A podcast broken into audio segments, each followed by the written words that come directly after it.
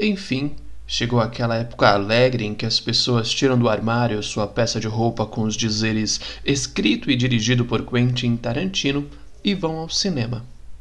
Porém, hoje, elas irão se decepcionar.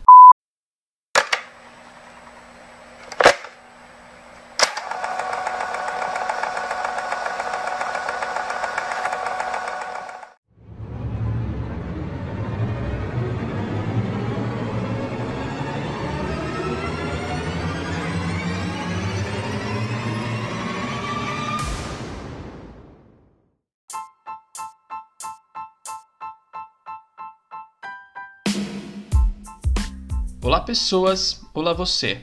Eu sou o Chuck e este é o 3 Minutos Podcast.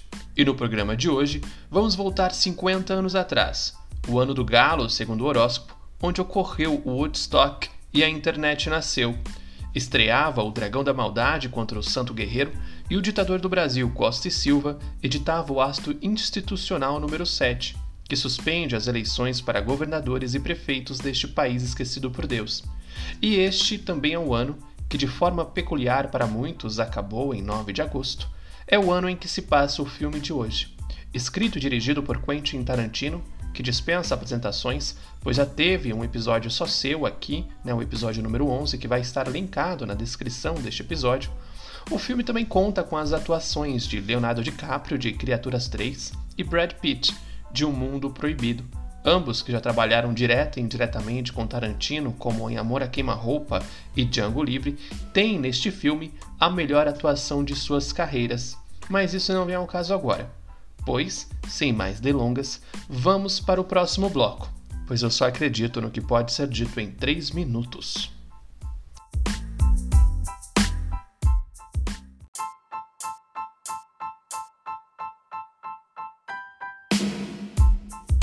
Muitos questionamentos me vêm à cabeça com Era uma Vez em Hollywood, mas só um é importante.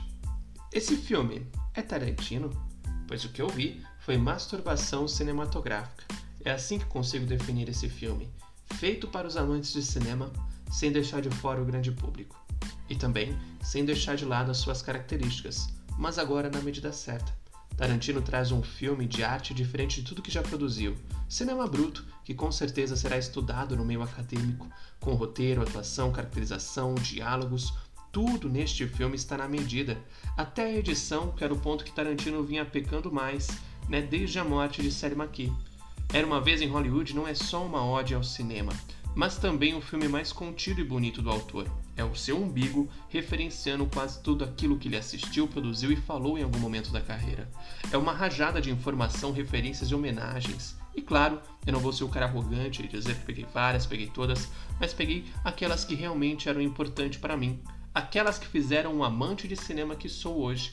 E no filme, tudo que está é tudo o que faz Tarantino ser quem é. E quando digo que o filme é masturbação cinematográfica, eu quero elucidar como Tarantino constrói sua narrativa, com um roteiro que desde o começo nos alerta de que o tempo está acabando, com uma fotografia onde temos planos belíssimos que focam os fetiches do diretor, como pés, carros em movimento, câmeras registrando fachadas, pessoas e o neon. A música, se não fosse pelos aparelhos em cena, não existiria no filme. E o som e o silêncio trabalham juntos na narrativa para construir o ar de melancolia que não, que não nos deixa esquecer que estamos na Hollywood de 69, os últimos momentos de sua era clássica, antes da chegada da nova Hollywood. E esse fim vem de, na forma de Sharon Tate, já representada de várias formas, né? a maioria de mau gosto e a minoria de forma a criar um mito angelical. Aqui ela é representada de carne e osso, uma jovem com sonhos e ambições que não é muito explorada no filme, pois o filme não é dela.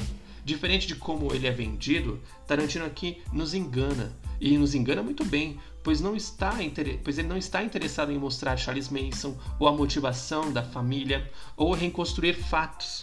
Quebrando nossas expectativas, Tarantino faz um filme de autor para referenciar de forma melancólica o fim da era do cinema de estúdio. São longas e lentas 2 horas e 40 de projeção que passa gostoso e que você só repara que passou quando todas as peças do quebra-cabeça se encaixam num terceiro ato que explode em violência e logo se contém em ternura, pois, parafraseando Shakespeare, essas alegrias violentas têm finais violentos, falecendo no triunfo, como fogo e pólvora que em um beijo se consomem. Tarantino só se mostra no final do seu terceiro ato. E isso não é ruim, é a sua assinatura, o motivo de parte de mim ter ido ao cinema. E mesmo com toda a violência deste momento, ele nos entrega a cena mais bela de sua carreira. De forma sutil, sem ofender a memória dos envolvidos, Tarantino salva Bruce Lee, Sharon Tate e outros para condenar a estupidez humana, num drama sutil e com humor e final delicado, como nunca vimos antes em nenhum de seus filmes. O título do filme também só aparece no final, pois Era uma vez em Hollywood não é sobre Rick Dalton ou Cliff Booth, ou também a história narrada na tela. O Era uma vez em Hollywood é a história que se inicia com o final do filme. Por isso eu digo, esse filme não é Tarantino. Não pelo menos como o conhecemos.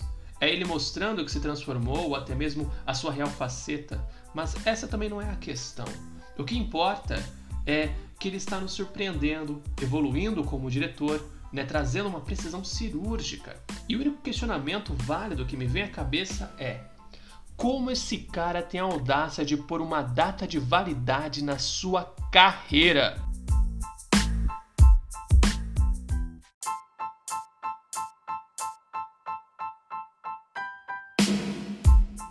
Bom, isso é tudo, pessoal. Essa foi sem dúvida uma das maiores experiências cinematográficas que eu já tive, apesar de logo ter sido tirado da imersão, pois na sessão de Era uma Vez em Hollywood em que eu estive, o lanterninha do cinema durante os créditos finais passou de fileira em fileira dizendo: Acabou o filme, gente, não tem cena pós-crédito. Né? Tipo, é um absurdo, é um saco. Estamos vivendo em tempos onde as pessoas precisam ser lembradas de que o filme acabou. E isso me assusta, tá ligado? Pois se tem ou não, eu quero ter a experiência.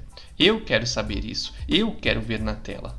Até porque em Era uma vez em Hollywood tem um pós-crédito, um áudio, né, uma surpresa para os fãs de Batman. Né? No fim do filme, há um áudio do concurso chamado Batphone Secret Number Contest, com as vozes de Adam West e Butch Ward. E muitos perderam essa experiência, né? Perderam o ponto final nesse conto de fadas, né? O ponto final desse ode, dessa carta de amor de Quentin Tarantino à clássica Hollywood. Mas enfim, né? Contudo, se gostou ou não deste episódio, mande seu comentário, suas dicas e sugestões. E no mais, mostre o programa para aquela pessoa que gosta ou não de Tarantino. Compartilhe o 3 Minutos Podcast e o cinescrito.com para que assim possamos crescer de forma orgânica e natural e falar mais e mais sobre cinema, pois um filme ele não acaba quando termina.